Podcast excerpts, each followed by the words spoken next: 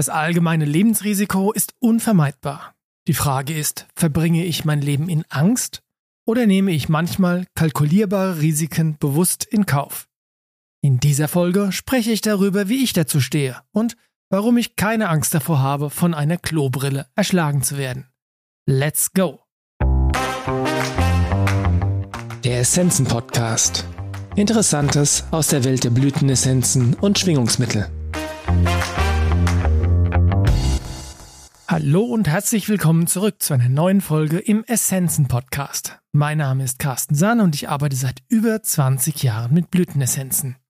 Während ich so gerade darüber nachdenke, worüber meine Kolumne im Januar, Januar 2024 sind wir gerade, worüber die also gehen soll, sitze ich mit einem Glas Rotwein auf der Couch und dann denke ich mir, oh, da wird sicherlich der ein oder andere denken, Alkohol ist doch nicht gut für die Gesundheit und das bringt mich um und ja, das mag schon sein, aber letztlich ist es doch so, gut für die Gesundheit ist sehr relativ, weil äh, das Leben ist in jedem Falle tödlich. Und die etwas morbide Frage ist ja eigentlich nur, wie verbringe ich die Zeit vor dem Tag, an dem ich dann sterben werde? Und natürlich ist es wichtig, auf seine eigene Gesundheit zu achten. Ich meine, ich wäre ja blöd, wenn ich hm, leichtfertig meine Gesundheit aufs Spiel setze und krank werde. Ähm, auf der anderen Seite ist es aber auch so, sterben muss ich offensichtlich und wenn denn der, der, das Ziel nicht das Ziel ist, weil das Ziel in Anführungszeichen ist ja, naja, das Ende des Lebens irgendwann.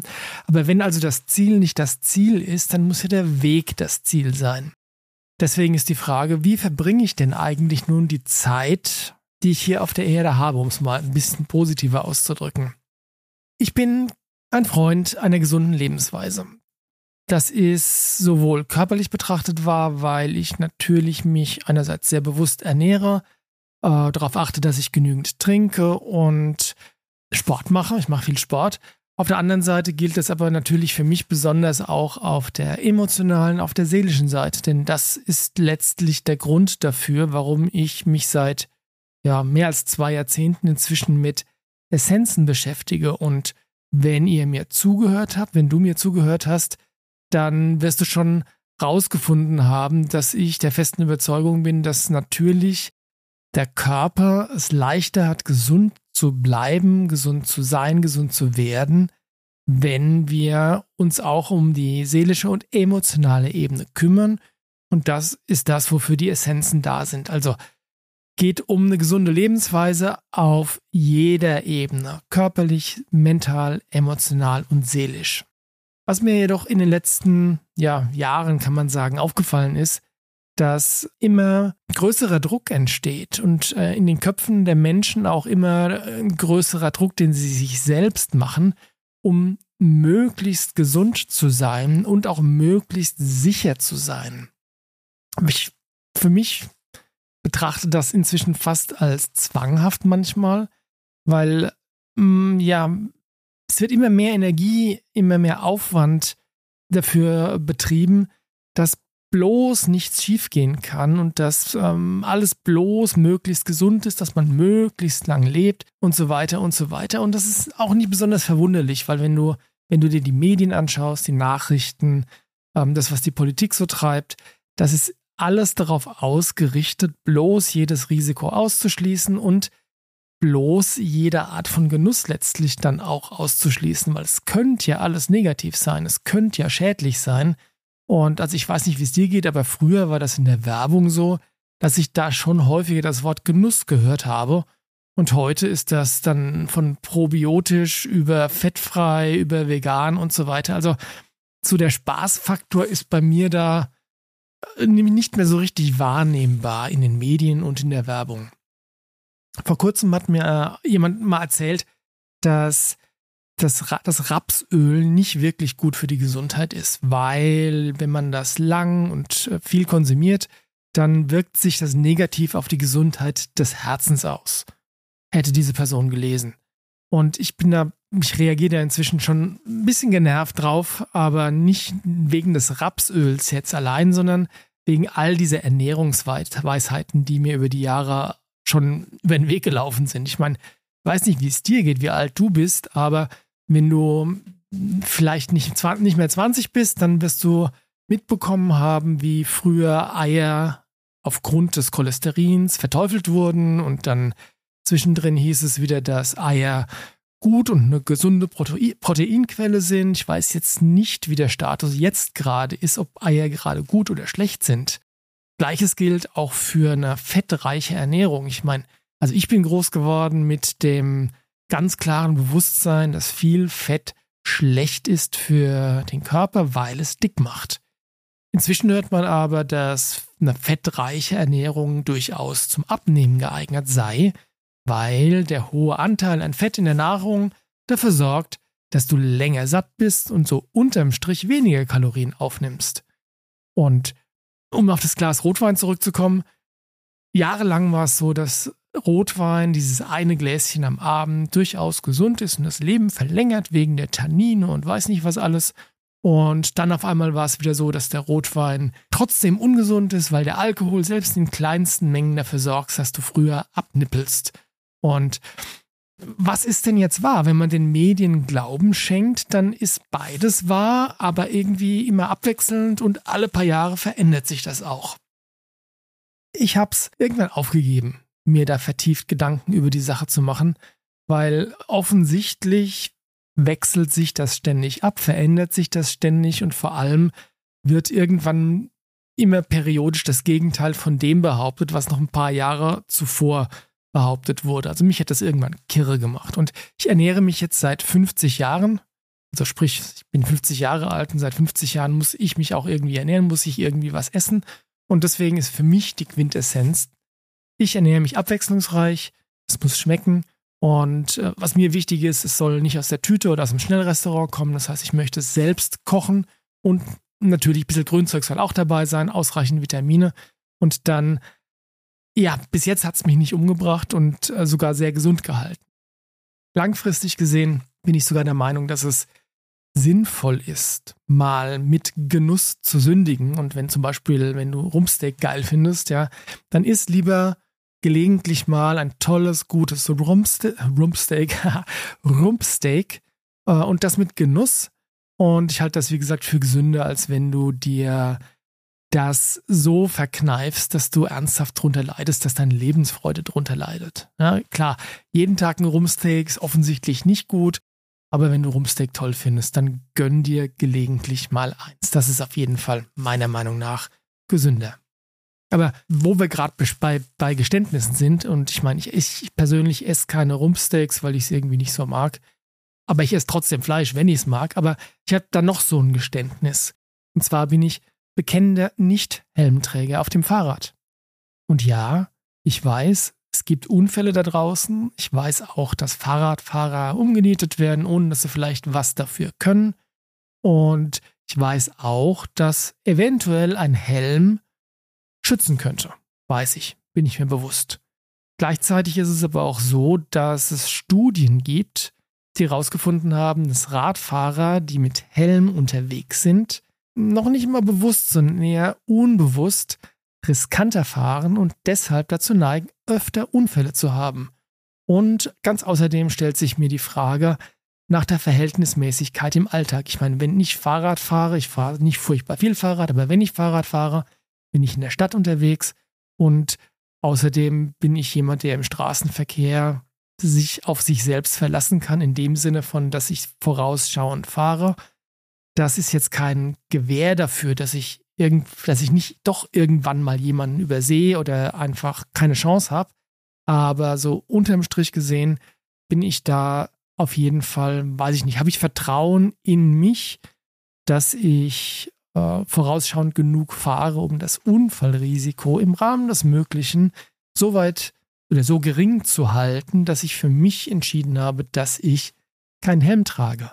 Außer Außer wenn ich mit dem Mountainbike in den Alpen unterwegs bin. Das bin ich jetzt zugegebenermaßen nicht furchtbar oft, das habe ich einmal gemacht. Aber da habe ich natürlich einen Helm getragen, weil das Risiko, wenn du auf dem Trail unterwegs bist und es geht steil bergab und da ist alles voller Bäume oder so, dass du da dann stürzt und dir eventuell dolle wehtust, das ist natürlich viel größer als in der Stadt, wenn du auf dem Fahrradweg fährst oder so.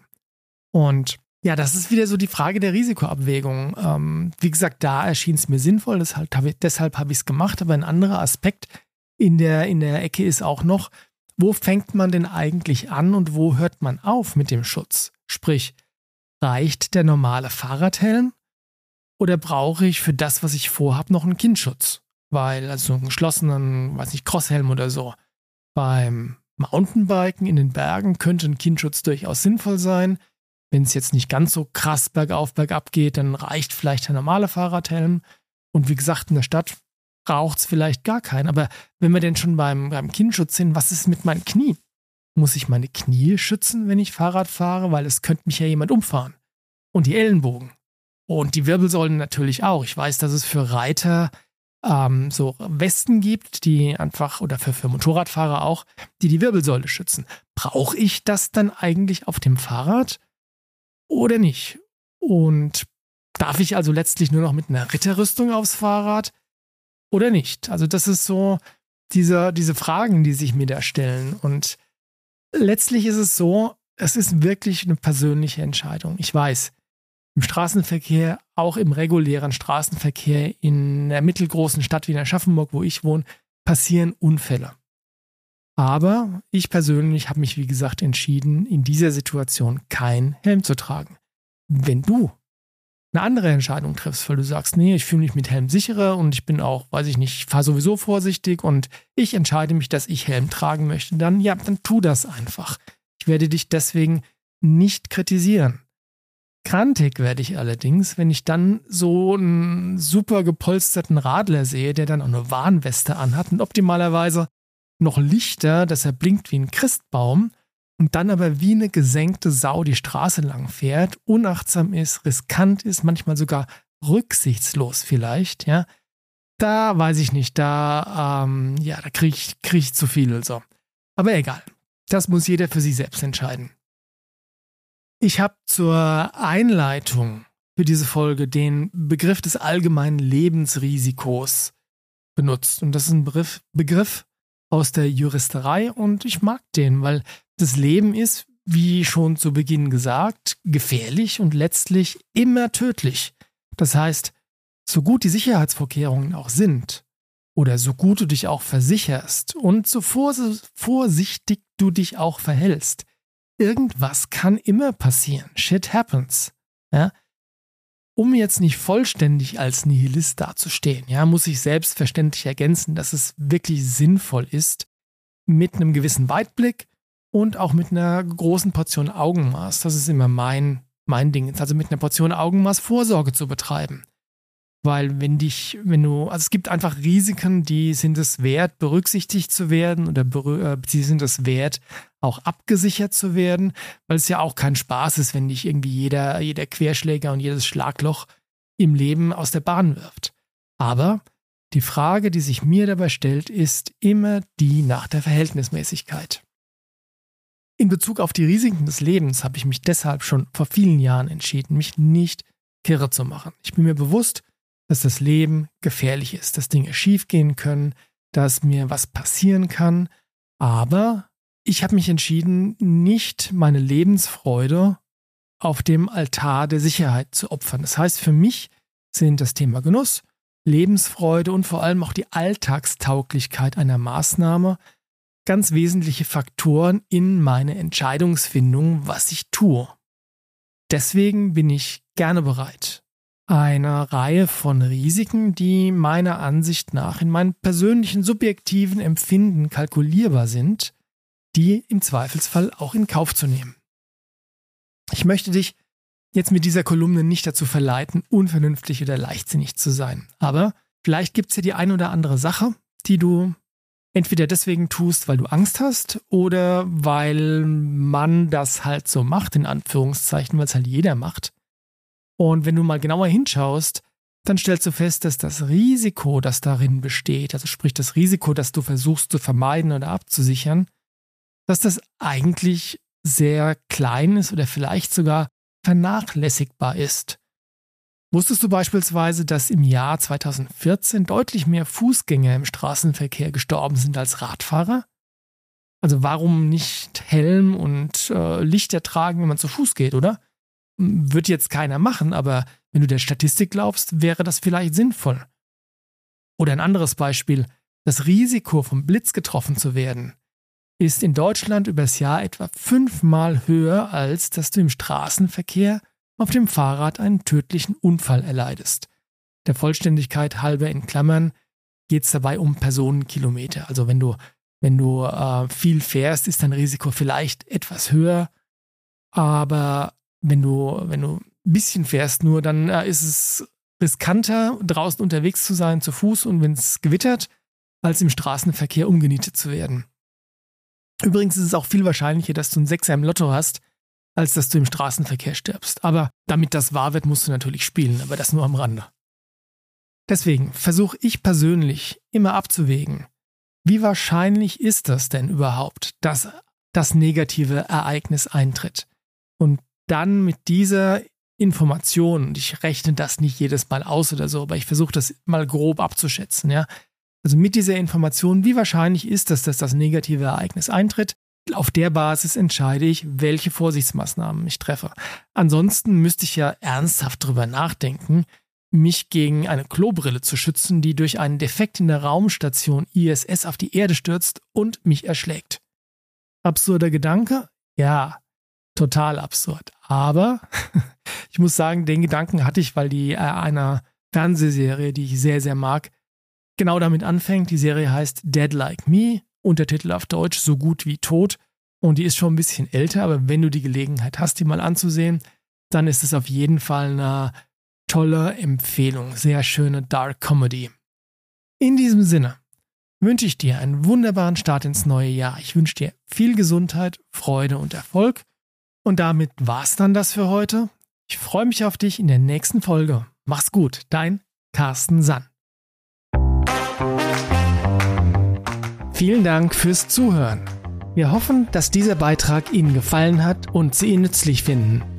Alle erwähnten Essenzen und Produkte finden Sie in den Show Notes oder auf unserer Website unter www.essenzenladen.de.